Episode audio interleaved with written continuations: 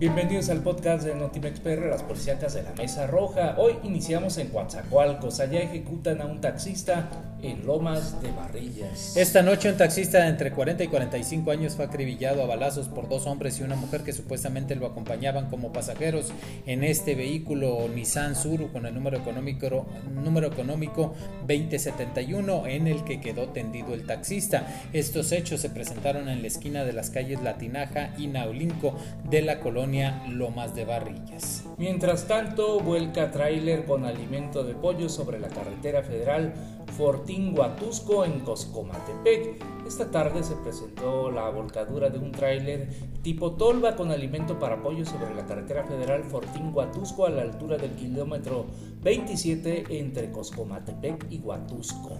Bueno, pues así se generó ese accidente y vamos ahora hasta Papantla porque allá se suscita cruenta balacera tras asalto a comerciantes.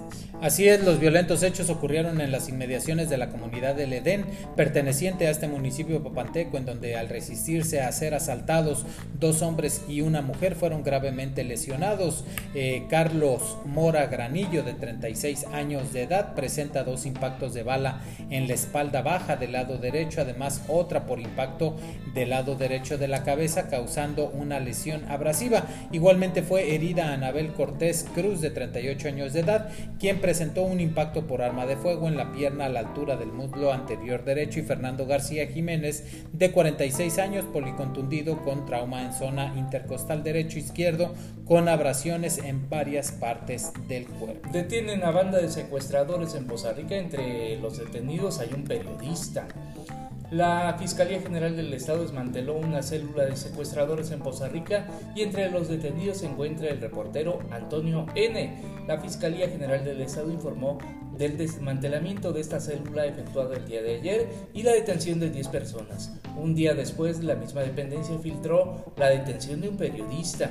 El grupo de élite que participó en la detención fue de la unidad especializada en combate al secuestro, en este municipio de Poza Rica. De acuerdo con la carpeta de investigación, el comunicador había participado en el secuestro de una persona que fue rescatada por agentes de esa unidad especializada en contra del secuestro.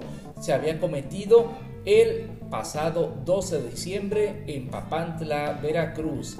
Denuncian a Igor Roji, quien es alcalde de Orizaba por presunta desaparición forzada, abuso de autoridad y lo que resulte. El alcalde de Orizaba, Igor Roji, fue denunciado luego de involucrarse en un pleito familiar por una gasolinera propiedad de su primo Adrián Roji Pereda.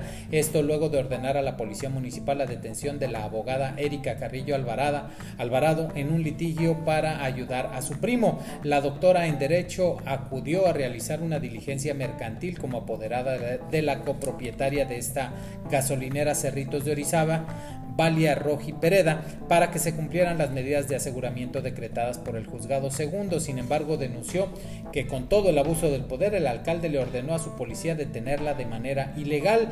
La abogada fue puesta a disposición de la Fiscalía General del Estado para determinar su situación. Sin embargo, se conoció que presentó la denuncia en contra del alcalde Igor Roji por presunta desaparición forzada y abuso de autoridad. Hasta aquí el podcast de Notimex PR, las policíacas de la Mesa Roja.